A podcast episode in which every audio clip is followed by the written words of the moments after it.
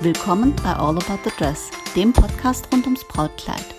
Hier erfährst du alles, was du wissen willst, wenn du dich für Brautkleider interessierst und für alles, was dazugehört. Präsentiert von Doris und powered by All About Dreams.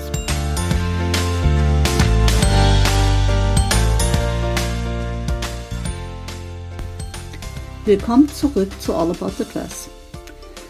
Ja, das Brautkleid, das ist schon ein ganz besonderes Thema. Nicht umsonst widme ich dem einen ganzen Podcast.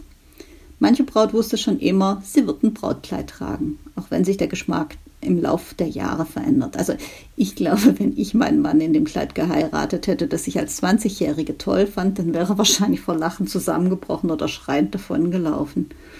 Oder er hätte das gemacht, was das Klügste gewesen wäre, mich wissend lächelnd zu heiraten und dann heimlich zu fragen, Schatz, was hast du eigentlich vor der Anprobe getrunken? Na gut, also manche Frau hat sich auf jeden Fall noch nie drüber Gedanken gemacht, was sie tragen wird. Mancher fällt es schwer, eine Haltung zu entwickeln, aber das kriegt man hin, zumal mit dem Podcast. So ein Podcast hat echt seine Vorteile, aber dass man keine Emoticons einstreuen kann, zum Beispiel so ein Augenzwinkern, das ist doch ein Nachteil. Das müsst ihr euch jetzt einfach denken. Wenn ich mir jetzt überlege, was ziehe ich an und die Brautkleidauswahl in einer Brautboutique nicht in Frage kommt, ähm, dann gibt es Alternativen. Also warum könnte eine Brautboutique nicht in Frage kommen? Mancher traut sich einfach nicht oder äh, manche Brautmodengeschäfte haben einfach auch den Ruf, irgendwie äh, äh, irgendwelche Rüschen, äh, Rüschenstationen zu sein oder teuer, ungutes Gefühl, spießig, sonst irgendwas. Das sind zwar alles üble Vorteile, aber ähm, für man, es ist auch nicht für jeden etwas in einen Brautladen zu gehen.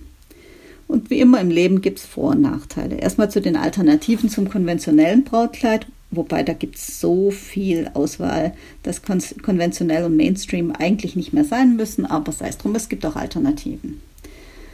Es gibt Zweiteiler, Mix and Match oder Oberteil, Top und Hose. Zweiteiler erfreuen sich einer ungemeinen Beliebtheit und wir haben die auch ziemlich schnell ins Programm genommen, schon vor vielen Jahren. Es hat sich daraus ergeben, dass wir auf dem Laden gehört haben, das Oberteil mit dem Rock, das wäre mein Brautkleid. Bei Zweiteilern hat man die Wahl, man kann die so individuell zusammenstellen mit unzähligen Kombinationsmöglichkeiten, insofern Farbe, Material oder Materialmix und Stil irgendwie zusammenpassen oder ein, auch einen geschickt inszenierten Stilbuch erzeugen, dass man unvorstellbare Vielkombi-Möglichkeiten hat. Also rein schon von der Mathematik her. Das ist schon genial und wir haben da auch wirklich schon coole Bräute erlebt, die mit einer guten Hand äh, zusammengestellt haben, was sie zur Braut macht, aber irgendwie doch nicht total Braut. Ich hatte eine Braut, die äh, ist in der Modebranche als Einkäuferin für ein gro großes Portal unterwegs und die hat sich bei uns so eine genial coole Kombi rausgesucht. Das war für uns der Ritterschlag, wenn jemand vom Fach sich für einen unserer Zweiteiler entscheidet. Ähm, ein weiterer Grund, der für einen Zweiteiler spricht, im Normalfall kann man die Komponenten manchmal mit kleineren Modifikationen wie Rockkürzen, Schleppekappen ähm, weiter in sein ziviles Leben mitnehmen und dort weitertragen. Das hat auch einen finanziellen Aspekt, Aspekt aber auch einen Nachhaltigkeitsfaktor. Und ich finde, das hat einfach was unglaublich Schönes. Das ist so eine Erinnerung an die Hochzeit. Also ich selbst trage meine feinen Schuhchen und meine dazu farblich passende Lederjacke doch hin und wieder und dann huscht immer so ein kleines, kaum sichtbares Lächeln über mein Gesicht, wenn ich beides trage und ich denke dann, ah, das war so schön. Also man konserviert damit auch so ein bisschen das Gefühl, das man an der Hochzeit hatte. Eine weitere Alternative ist ein Hosenanzug. Das wird ganz selten nachgefragt. Meine Wahrnehmung ist, ähm, das ist manchmal was für Standesamt, war früher eher so die Alternative, dass man im Hosenanzug zum Standesamt ging. Ähm, mittlerweile werden jetzt doch lieber die Zweiteiler gefragt. Und meine Wahrnehmung ist, das ist eher was für gleichgeschlechtliche Paare, äh, lesbische Paare. Da gibt es ein prominentes Beispiel, Porsche de Rossi und Ellen DeGeneres. Da hatte die Porsche ein ähm, ziemlich cooles Neckholderkleid an mit oben Spitze und äh, Ellen trug einen äh, Hosenanzug mit einer Weste. Das war schon eine coole Kombi, kann man nicht bestreiten. Dann ähm, gibt es Jumpsuits, aber das gilt äh, bei Jumpsuits wie auch bei Hosen, also das sind so Marlene-Hosen, sind auch, äh, werden häufig angefragt. Da haben wir viele Anfragen, weil viele Bräute das sehen auf Instagram oder wo auch immer und finden es cool. Aber nur wenige entscheiden sich tatsächlich dafür und realisieren das auch. Das ist eher so was für Fashionistas und eher so ein theoretisches Würde ich gern machen, weil ultra cool finde es, aber wenn es konkret wird, was anderes schöner oder romantischer denken. Dann gibt es eine Alternative, wurde auch schon nachgefragt. Bikini für die Seychellen-Hochzeit. Kann man machen, muss man nicht, wer es mag. Ich habe in den USA auch schon Bikinis gesehen, da stand in Glitzerbuchstaben Bride auf dem Bikinihöschen. Naja gut, wer sich gern Braut auf den Pops schreiben lassen möchte, kein Ding. Meins wäre es nicht, auch nicht bei der Seychellen-Hochzeit, wenn die Braut sofort nach dem Jawort mit dem Bräutigam abtaucht. Im wahrsten Sinne des Wortes. Jetzt zu den Beschaffungsmöglichkeiten. Äh, eine Alternative ist schneidern lassen. Da kann ich einiges dazu sagen. Manche Braut denkt, äh, das, was ich will, gibt es eh nicht, dann lasse ich das lieber nähen und das ist dann auch erheblich günstiger als in einem der völlig überteuerten Brautläden. Hier hat man dann unterschiedliche Möglichkeiten. Da gibt es die Alternative. Meine Cousine, Freundin, Tante kann unheimlich gut nähen, ist Schneiderin, gibt Kurse an der Volkshochschule oder ähnlich und die macht das dann für mich. Meine Haltung dazu, das kann gut gehen, muss es aber nicht. Ähm, hier mal ein paar kleinere Geschichten. Ich habe drei Bräute bei mir im Laden gehabt, die damit in eine Krise geschlittert sind. Bei der ersten hat sich die Freundin angeboten, die Schneiderin war. Das Kleid, das beide ausgesucht haben, beziehungsweise der Schnitt, äh, die Architektur war doch ein bisschen zu komplex, der Stoff auch nicht ganz optimal dafür. Das Ergebnis war, acht Wochen vor der Hochzeit ist das Kleid ein Debakel, die Freundschaft hinfällig und die Braut stand demoralisiert bei mir heulend im Laden und sagte, ich brauche ein Kleid. Haben wir hinbekommen, aber vermeidbar. Zweite Geschichte, die Tante der Braut hatte sich angeboten, das Kleid anzufertigen, konnte auch toll schneidern, passt soweit alles, aber dann war die Tante nicht einverstanden mit dem, was die Braut sich rausgesucht hat, beziehungsweise den Modifikationen, die sie am Schnitt vorgenommen hat.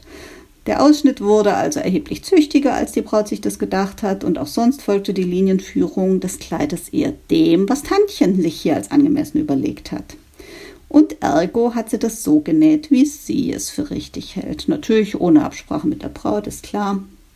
Gleiche Situation, Braut steht ein paar Wochen vor der Hochzeit bei mir im Laden, ist stinksauer und braucht ein Kleid.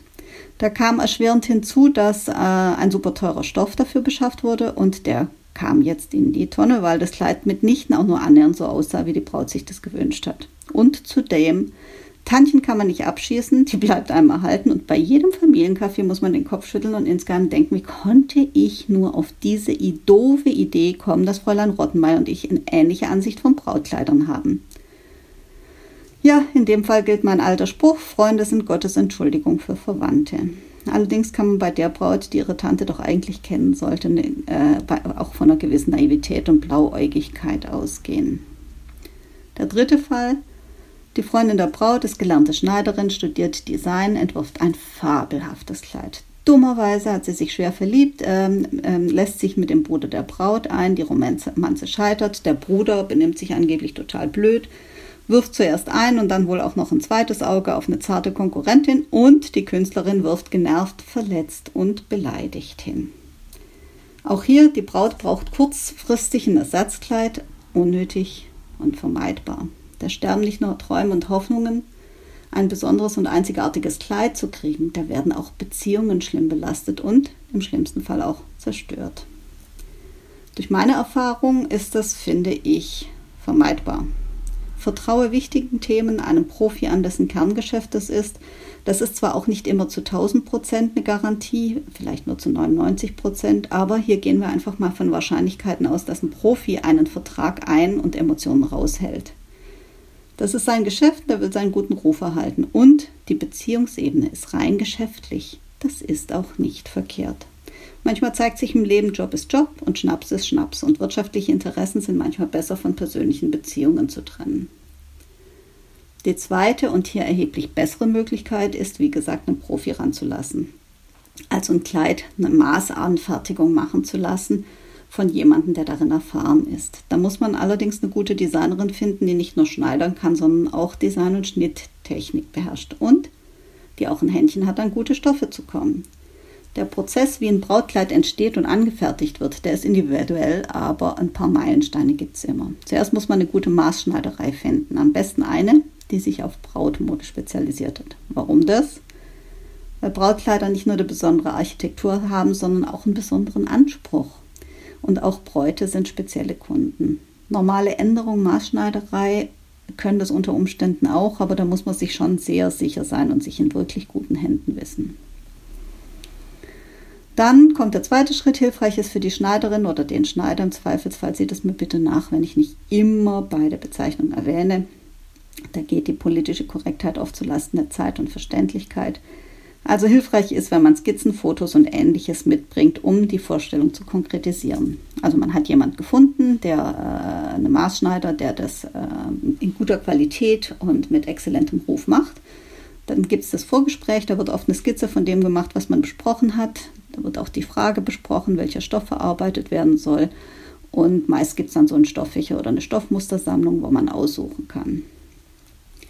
Dann macht als drittes der Schneider ein Angebot. Das setzt sich dann zusammen aus Materialkosten, Personalkosten, Aufwand, Kurzfahren, Geschwindaufschlag. Der Schneider will ja auch von was leben. Und die unvermeidliche Märchensteuer fällt natürlich hier auch an.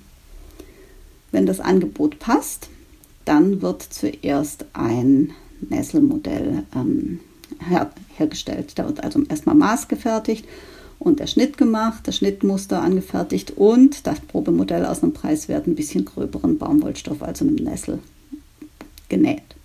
Dann wird probiert, ob der Schnitt soweit passt und äh, wenn das alles stimmt oder die Änderungen am Nesselmodell und im Schnitt eingearbeitet sind, wird der richtige Stoff zugeschnitten und verarbeitet.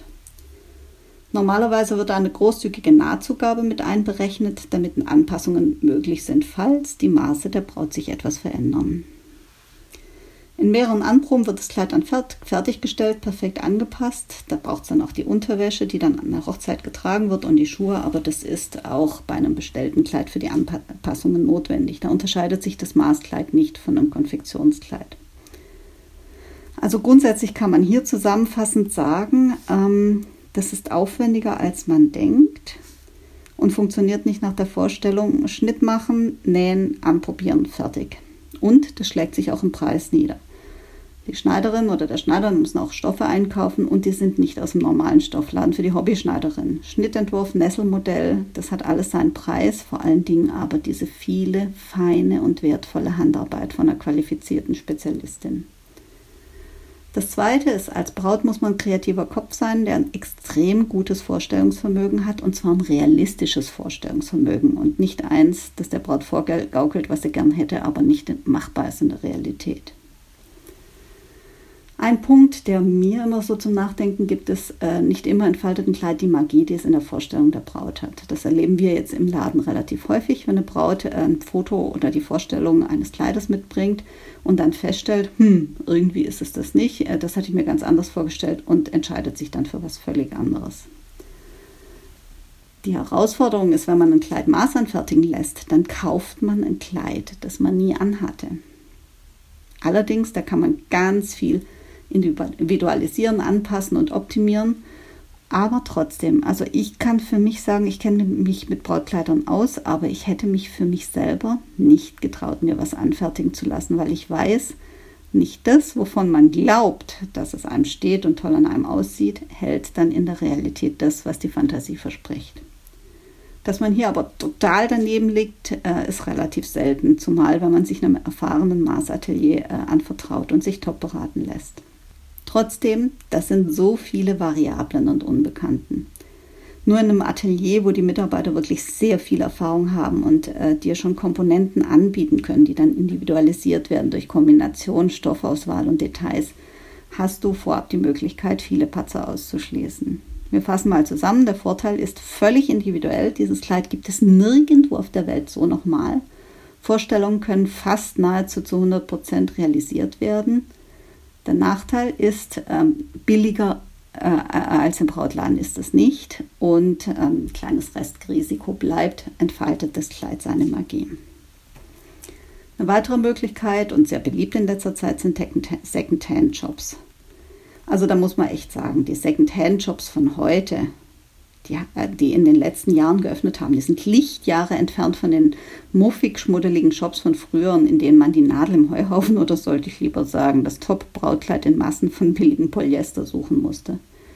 Heute sind Second-Hand-Shops, wenn sie mit Bedacht eröffnet und geführt werden, die sind gut sortiert, bieten normalerweise eine gute Auswahl, gute Preise und meist auch eine durchaus gute Beratung an. Und die geben sich auch ganz viel Mühe mit dem Ambiente. Das muss man wirklich anerkennen Auch das ist von den Garagen und Hinterzimmern der 70er und 80er Jahre weit entfernt. Auch so ein Second-Hand-Kleid hat seine Vor- und Nachteile. Die Vorteile liegen auf der Hand. Man hat die Möglichkeit, ein unglaubliches Schnäppchen zu schlagen und zu einem guten Preis ein hochwertiges Brautkleid zu ergattern. Meist sind die Brautkleider in einem guten bis exzellenten Zustand und ein Second-Hand-Shop, der auf sich hält, der sucht seine Kleider auch entsprechend aus. Das ist definitiv ein Vorteil, der ins Gewicht fällt. Das Preis-Leistungs-Verhältnis ist wirklich top. Außerdem, es gibt keine Lieferzeit, das Kleid wird ja nicht bestellt, sondern ist da, wie es probiert wird und damit auch sofort verfügbar. Das kannst du unter den Arm klemmen und rauslaufen. Unbestritten ein Vorteil für spontane und sehr schnell entschiedene Bräute. Außerdem hat es tatsächlich einen gewissen Nachhaltigkeitsaspekt, wenn ein Brautkleid noch eine zweite Chance kriegt. Allerdings muss man da genau hinschauen, was wirklich nachhaltig ist. Ist es nachhaltiger, ein Brautkleid zweimal zu tragen, als nur einmal, auch wenn die Herstellung überhaupt gar nicht nachhaltig ist. Also da muss man das Gesamtbild angucken, aber zum Thema Nachhaltigkeit wird es eine eigene Episode geben. Bei einem Second-Hand-Kleid gibt es ein paar Dinge, die man wissen sollte. Ob die ein Nachteil sind, das kann man so pauschal nicht sagen, das muss jeder für sich entscheiden. Eine Individualisierung ist wenig möglich. Dinge, die ein normaler Brautladen bei seinen Herstellern bestellen kann. Also ich will einen Chiffonrock statt einen Crepe-Rock, ich will andere Spitze da oder Ärmel statt trägerlos. Dinge, die bei uns an der Tagesordnung sind. Äh, die sind nicht oder nur mit einer pfiffigen Schneiderin sehr eingeschränkt oder kostspielig bei einem vorhandenen Kleid möglich. Das zweite Thema ist, das Kleid wurde, wenn es ein Secondhand und nicht ein Outlet-Kleid ist, bereits angepasst. Und das ist für alle Bräute, die eine Besonderheit mitbringen, zum Beispiel schwierige Proportionen oder sehr groß oder eben nicht nach Konfektion gebaut. Das ist, kann schon herausfordernd werden. Bei Accessoires äh, ist nicht jeder Secondhand-Shop gut aufgestellt, da kommt es auf den Shop drauf an, aber das ist auch bei Brautmodengeschäften, bei Fachgeschäften nicht immer so. Also da würde ich jetzt nicht unbedingt einen großen Unterschied machen, da muss man sich halt vorher erkundigen. Ein wichtiges Thema sind die Änderungen. Ähm, zum einen hat kaum ein Second-Hand-Shop eine eigene Schneiderei, also ich kenne zumindest keinen. An sich ist das kein Problem, das haben viele Brautläden auch nicht. Die haben Spezialisten, also Partnerschneidereien in der Nähe, die sie empfehlen. Bei einem Second-Hand-Shop aber ist das Thema, wenn man nicht in der Umgebung wohnt, sondern extra herfährt zu einem Laden, dann kann das schon knifflig werden, weil der Shop einem nur selten weitere Empfehlungen geben kann. Zum anderen sind Änderungen an einem Second-Hand-Brautkleid nicht so trivial. Wenn das Kleid verlängert werden muss, braucht es ganz viel Erfahrung. Wenn man jetzt nicht eine Top-Schneiderin an der Hand hat, dann kann auch das echt, echt herausfordernd werden. Wenn zum Beispiel an einem Kleid Ärmel angenäht werden sollen der Originalstoff kann nicht nachbestellt werden. Es kann auch nicht an jedes Kleid Ärmel rangenäht werden. Das, was bei uns Tagesgeschäft ist, Material zum Kleid zu bestellen, damit die Braut ihre Sonderwünsche realisieren lassen kann, das ist nicht möglich oder nur im ganz großen Ausnahmefall. Man kann nicht Stoff rauslassen, wo keiner da ist. Man kann nicht etwas mit Spitze kaschieren, die ich extra bestellt habe. Also das ist nicht so ganz einfach mit der Individualisierung. Der nächste Punkt ist, äh, du bist ein bisschen eingeschränkt auf die Größe angewiesen, die vorrätig ist. Jetzt wird dir ein guter Secondhand-Shop nur Kleider in deiner Größe anbieten. Du siehst aber irgendetwas am, am, am, am, Kleiderständer oder an einer anderen Braut und sagst, oh, das ist total toll, das hätte ich ganz gerne und hättest halt gern fünf Größen kleiner, dann wird das nichts. Ein weiterer Punkt ist, ein Secondhand-Shop ist auch nichts für alle. Ähm, nicht jeder will in einem Kleid heiraten, das schon eine andere Braut getragen hat. Bei manchen Bräuten ist das ein schlechtes Omen oder einfach ein ungutes Gefühl. Sehe ich jetzt persönlich nicht so, kann ich aber respektieren und auch nachvollziehen. Und ein Kleid aus dem Secondhand-Shop wird vermutlich nicht ein drittes Mal geändert und blütenrein gereinigt werden können. Das heißt, das Kleid ist danach durch. Also im Normalfall. Weiterer Faktor, Entscheidungsmöglichkeiten sind schwierig. Alle Kleidung sind Einzelstücke und die Entscheidungsprozesse müssen einfach schneller gehen. Also das kann aber auch von Vorteil sein, weil wenn man gar nicht in die Versuchung kommt, nächtelang drüber zu grübeln und zu schlafen, dann hilft das mancher Frau Braut tatsächlich. Also das muss man auch zugeben. Nachbestellen geht nicht, reservieren geht auch nicht. Das Risiko ist, du verliebst dich in ein Kleid und das gibt es nicht in deiner Größe. Äh, das Risiko ist, du verliebst dich in ein Kleid und sagst, du möchtest eine Nacht drüber schlafen, dann hat das Kleid seine Braut schon gefunden. Äh, auch das nicht so ganz einfach. Grundsätzlich gilt also, das ist eine gute Option. Man muss sich einfach im Klaren sein, welche Einschränkungen hier gibt und ob die für einen selber wichtig sind oder nicht. Das muss man schon vorher überlegen. Gute Second-Hand-Shops informieren im Vorfeld drüber, sodass die Braut weiß, worauf sie sich einlässt. Und das ist auch gut so. Vor Ort ins Grübeln zu kommen, enttäuscht zu sein, weil man zum Beispiel ein Kleid nicht in einer völlig anderen Größe kriegen kann oder weil Ärmel nicht möglich sind, das ist suboptimal. Aber da ist eine gute Informationspolitik eines Second-Hand-Shops im Vorfeld entscheidend und, finde ich, auch ein Qualitätszeichen für einen guten Laden. Dann gibt es noch die Option zum Mieten, das Mietmodell. Das wird immer seltener. Das war vor 20 Jahren noch gang und gäbe. Da hat man ein meist neues Kleid zu einem vereinbarten Preis gemietet. Meist war das die Hälfte des Kaufpreises und das Kleid wurde nach der Hochzeit zurückgegeben. Es war früher ein probates Modell, wenn man hier wenig Budget zur Verfügung hatte oder das Kleid nicht behalten wollte ich persönlich fand das immer eine Option, die nichts für mich ist. Das Kleid gehört mir nicht. Wenn jetzt meine kleine Nichte mit ihren Dauerschokopatscherchen an der Hochzeit ihre Liebe, mehrfach Ausdruck äh, gibt dadurch, dass sie mich dauernd umarmt, dann ist das Thema durch. Flecke, Beschädigungen. Ich finde es auch vom Gefühl her schon ungut, weil das Kleid gehört mir einfach nicht und ich will mich nicht einschränken an der Hochzeit nur aus Sorge, damit dem, dass dem Kleid nichts passiert. Also das Mietmodell gibt es heute nur mehr selten. Und ich glaube, einer der Hauptgründe dafür ist auch, dass die wirklich coolen Secondhand-Shops an die Stelle getreten sind und dieses Segment abdecken. Jetzt gibt es nicht nur Secondhand-Shops, sondern es gibt auch noch die Möglichkeit, eBay Kleinanzeigen oder ähnliches. Auch hier hat man die Chance, wie bei einem Secondhand-Shop, ein hochwertiges Kleid für verhältnismäßig kleines Geld zu kriegen. Allerdings muss man echt, echt die Nadel im Heuhaufen suchen. Das ist anstrengend, das ist zeitraubend. Man muss die ganzen Annoncen durchschauen, dann fährt man zu irgendwelchen wildfremden Leuten und probiert in deren Schlafzimmer ein Kleid an. Also das ist für mich eine echt schwierige Vorstellung, zumal zur Zeit. Oder man ersteigert auf eBay ein Kleid ohne Rückgabe, dann sieht man das nicht, hat keine Garantie. Das einzige Mittel, das man hat, ist eine miese Bewertung. Ähnlich sieht es aus bei Vinted, also bekannt als Kleiderkreisel und äh, vor kurzem umbenannt. Also eine schwierige Angelegenheit, die kann mit Glück gekrönt sein. Aber auch hier habe ich Erfahrung mit Bräuten, die ein Kleid ersteigert haben für einen Witzpreis und dann liegt es rum, weil es nicht passt, kaum passend gemacht werden kann oder nicht wirkt, seine Magie nicht entfaltet. Und dann sind 100 Euro, wenn man sie wegwirft oder in den Kleidersack packt, auch zu viel Geld. Auch hier ist man mit den Änderungen alleine, muss sich selbst eine Schneiderung suchen, eine Schneiderin suchen, äh, was das gar nicht so einfach und auch das Abstimmen und Abrunden mit den Accessoires ist ein bisschen kniffliger. Ja, und jetzt kommt meine Lieblingsbeschaffungsmöglichkeit, das China-Kleid, mein Lieblingsthema. Die Welt ist voller Brautkleider aus China.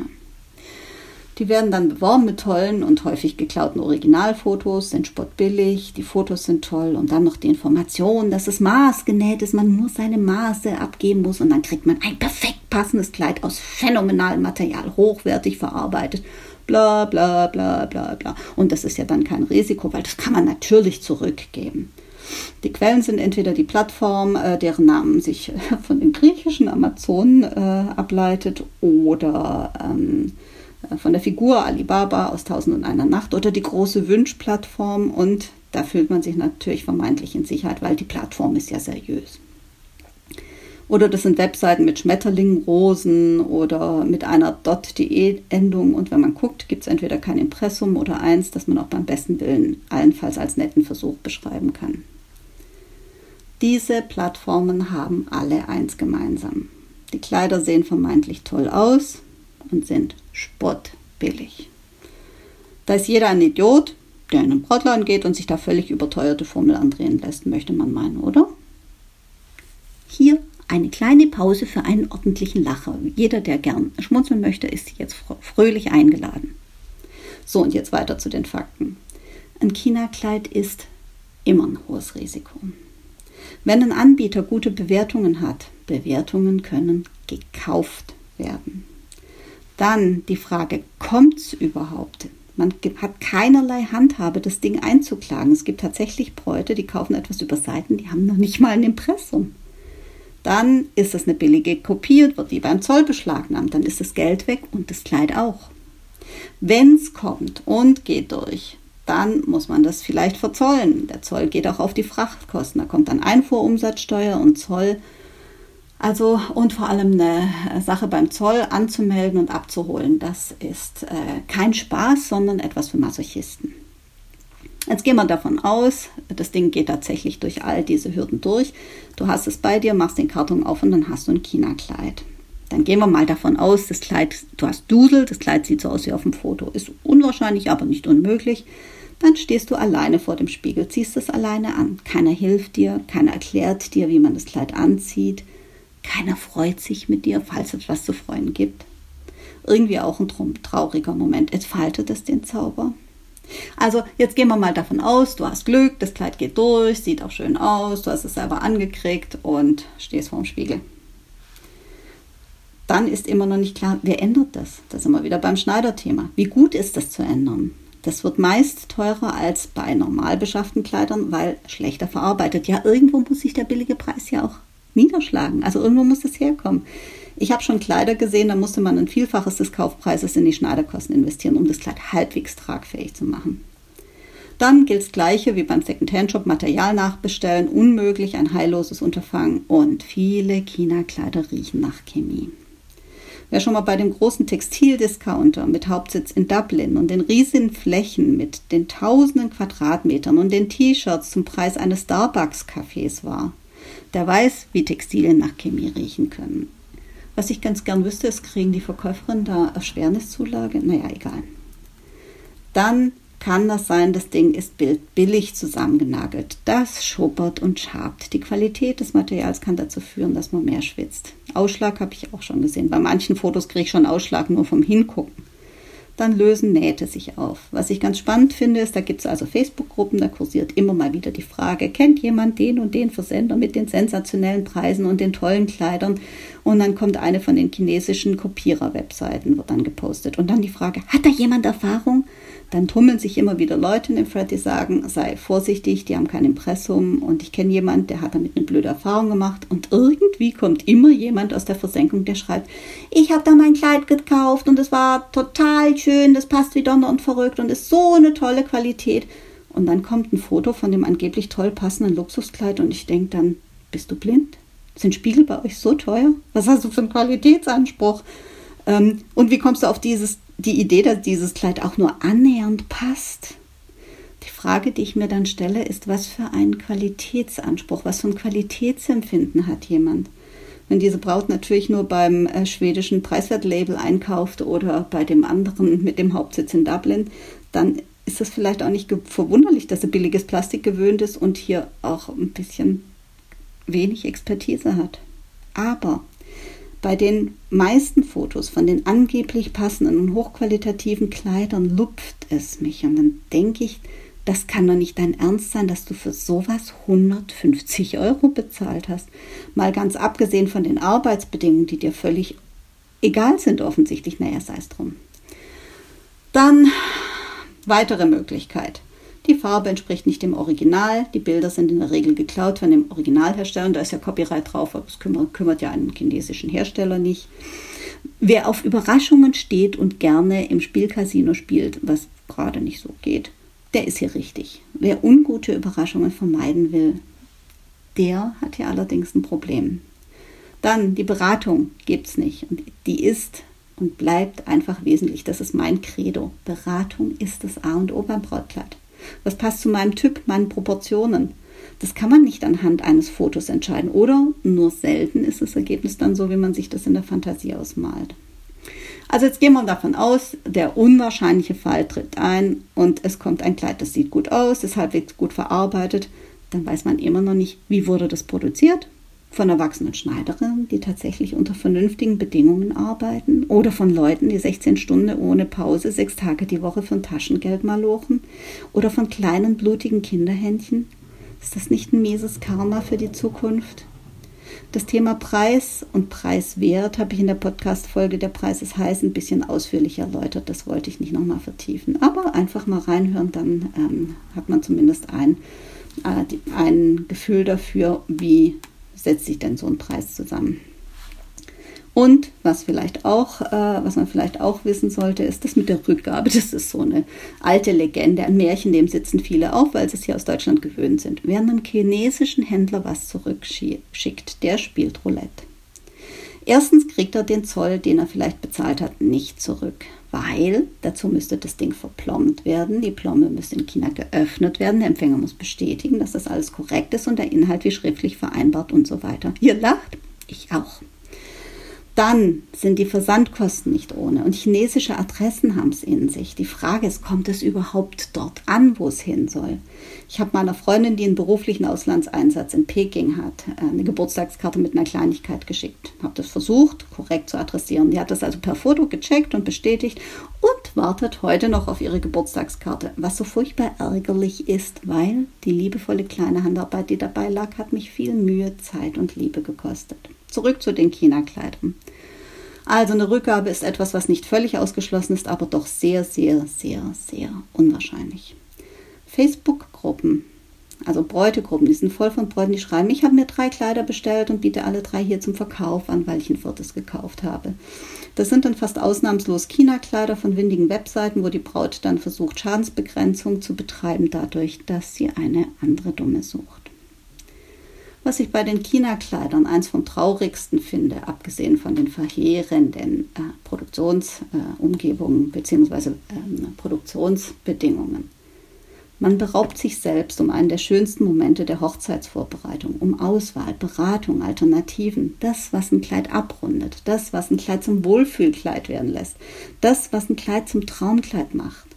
In dem Fall ist ein Sale in einem Brautladen oder im Second-Hand-Shop, wenn der Preis ein wichtiger Faktor ist, die erheblich sicherere und bessere Alternative. Ich zitiere mal meine Freundin Nina, die in Bayreuth einen Brautladen hat. Die sagt, in dem Fall lieber auf dusselige Gastgeschenke oder den dritten Nachtisch beim Menü verzichten und ein gescheites Kleid aussuchen. Zitat Ende. Ja, Nina, da bin ich völlig bei dir. Zumal das dusselige Gastgeschenk und der dritte Nachtisch nicht wesentlich in den Erinnerungen oder den entsprechenden Fotos ihren Platz finden dürften. So, jetzt haben wir eine weitere Möglichkeit. Da gibt es eine Freundin, die sagt, du, mein Kleid hängt in den Schrank und wir haben auch nicht den gleichen Gästekreis, probier es doch mal. Oder Kleid von der Mutter oder äh, jemanden, der ein Kleid ähm, stiftet.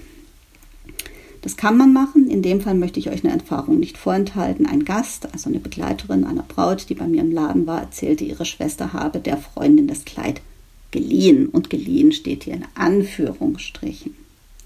Und war sich nicht bewusst darüber, dass sie erstens emotional mehr dran hängt, als ihr bewusst war, und zweitens das Kleid angepasst oder leicht oder mehr verändert wird. Die Braut, die das Kleid bekam, ging davon aus, dass es anpassen lassen darf und auch die Ärmel entfernen. Was passiert? Die Eigentümer des Kleides fiel in Ohnmacht, als sie das Kleid sah und die Freundschaft war zu Ende. Abgesehen davon, dass eine Freundschaft nicht aufgrund eines Brautkleides zerbrechen sollte, so ein Konflikt ist vermeidbar. Was ist denn da passiert? Die eine wollte was Gutes tun. Die andere wollte ein lieb gemeintes Angebot nicht ausschlagen und hat außerdem die Chance gesehen, viel Geld zu sparen. Beide hatten wenig Erfahrung damit, mit den Prozessen rund ums Brautkleid und vor allen Dingen mit den emotionalen Prozessen. Man hat sich nicht informiert und auch nicht drüber gesprochen und die Grenzen abgesteckt. Und das Ganze ist dann in einem Debakel geändert. Das ist traurig und schade und unnötig. Und das, um Geld zu sparen. Geld ist was, was ersetzbar ist, Freundschaft nicht. Einen ähnlichen Sachverhalt habe ich bei einer entfernten Bekannten gehört. Da die, ich frage ja da immer nach und bin da hoch interessiert, deswegen kriege ich auch viel so äh, charmante Geschichten mit. Da hat die Tochter das Brautkleid der Mutter bekommen und hat es modernisieren lassen, liebevoll, aber halt nicht behutsam verändert. Da ist auch hier die Mutter aus allen Wolken gefallen, als sie es gesehen hat, und die Beziehung war erstmal belastet. Das hat sich zwar alles wieder gefunden, aber es blieb so ein Hauch, du hast doch mein Brautkleid zerstört. Auch das vermeidbar. Deswegen empfehle ich sowas nicht. Es sei denn, man ist sich völlig im Klaren darüber, dass es hier ganz eigene Wege gehen kann und das Kleid hinterher nicht mehr das Kleid ist. Wenn ich mich recht entsinne, gab es in den USA mal ein Fernsehformat, in dem die Braut die Wahl hatte, in dem Kleid ihrer Mutter zu heiraten, das von einer Designerin fachgerecht, aber massiv verändert werden konnte und durfte. Oder in einem Kleid aus einer Anprobe aus einem Brautladen. Der Prozess lief quasi parallel und zum Schluss wurde in Anwesenheit der Mutter dann so eine Art Pitch gemacht, ähm, für welches Brautkleid sich die Braut entscheidet. Ich kann mich an ganz viele Tränen erinnern, wenn die Mütter sahen, was aus ihren Kleidern geworden ist. Falls jemand noch weiß, wie das Format heißt, wäre ich um einen Tipp dankbar. Ich habe das schon Jahre nicht mehr gesehen. Fand es auch ein ganz interessantes Format. Unvergessen auch die Szene, Szene aus 27 Dresses mit Catherine Heigl, als ihre Schwester Tess das Brautkleid der Mutter zerschneiden lässt und damit das Fass der Ungeheuerlichkeiten zum Überlaufen bringt. Merke, alles, was emotional behaftet ist, sollte man aus irgendwelchen progressiven Experimenten raushalten. So, dann gibt es aber nicht nur diese, sondern auch eine weitere Möglichkeit, ein Brautkleid zu beschaffen. Und zwar im Internet bei den gängigen Bekleidungsanbietern bestellen, wo man vor Glück schreit oder seine Sommergarderobe ordert. Auch da gibt es Brautkleider und auch eine große Kaufhauskette bietet seit kurzem eine Kollektion an und bewirbt die massiv auf den sozialen Netzwerken. Ich gehe auf Instagram, pling, ploppen mir diese gesponserte Werbung entgegen und ich denke schon, das Kleid ist hübscher, aber man sieht dem seinen Preis an. Sei es drum. Ähm, der Vorteil ist preiswert, die Rückgabe dürfte hier auch kein Problem sein, aber auch hier gilt, das Ganze ist zeitaufwendig, bis man sich durchprobiert hat durch das alles. Man, man ordert das, dann kommt es, man probiert es, man verpackt, schickt es wieder zurück, ordert das nächste. Also alles nicht so ganz einfach ähm, und vielleicht auch nicht so sinnvoll, etliche Pakete auf die Rückreise zu schicken. Und auch hier, die Beratung fehlt und auch sonst finde ich das okay und praktikabel bei vielleicht bei einem Sommerkleid oder so. Unter normalen Bedingungen ziehe ich immer den stationären Einzelhandel vor, weil ich nicht will, dass die Innenstädte aussterben. Beim Brautkleid ist es jetzt nicht so, dass es einfach nur eine andere Beschaffungsart ist, wenn ich etwas bestelle, sondern alles ist anders. Das ist immer ein Trugschluss zu sagen, och, ob ich das im Laden kaufe oder beim Schnick-Schnack-Schnuck-Versand bestelle, das ist doch eins. Nie. Die meisten Kleider, die man im Brautladen bekommt, sind online nicht zu bestellen und auch nicht zu vergleichen. Und auch immer ist hier die Tatsache, dass Kleider höchst preiswert und deswegen mit zu hinterfragenden Bedingungen äh, hergestellt, in Fernost hergestellt wurden, nicht zu vernachlässigen. Also eine weitere Möglichkeit ist, das passiert auch, äh, war eine Braut bei mir und die sagte, ja, ich war in Paris ein Brautkleid zu kaufen, stand kurz vorm, ähm, vorm Abschluss und habe dann aber Manschetten gekriegt. Kann ich verstehen, im Ausland ein Brautkleid zu kaufen, hat Charme oder im Urlaub auch manchmal, aber vor Ort hast du die Beratung, die ganze Betreuung, das, den After-Sales hast du nicht. Und mit den Änderungen bist du auch alleine, es sei denn, du willst alle vier Wochen äh, für zwei, drei Mal nach Paris äh, reisen. Was unter normalen Bedingungen sicherlich eine nette Sache ist, aber man muss sich halt im Klaren sein, es ist mit dem Kauf nicht getan.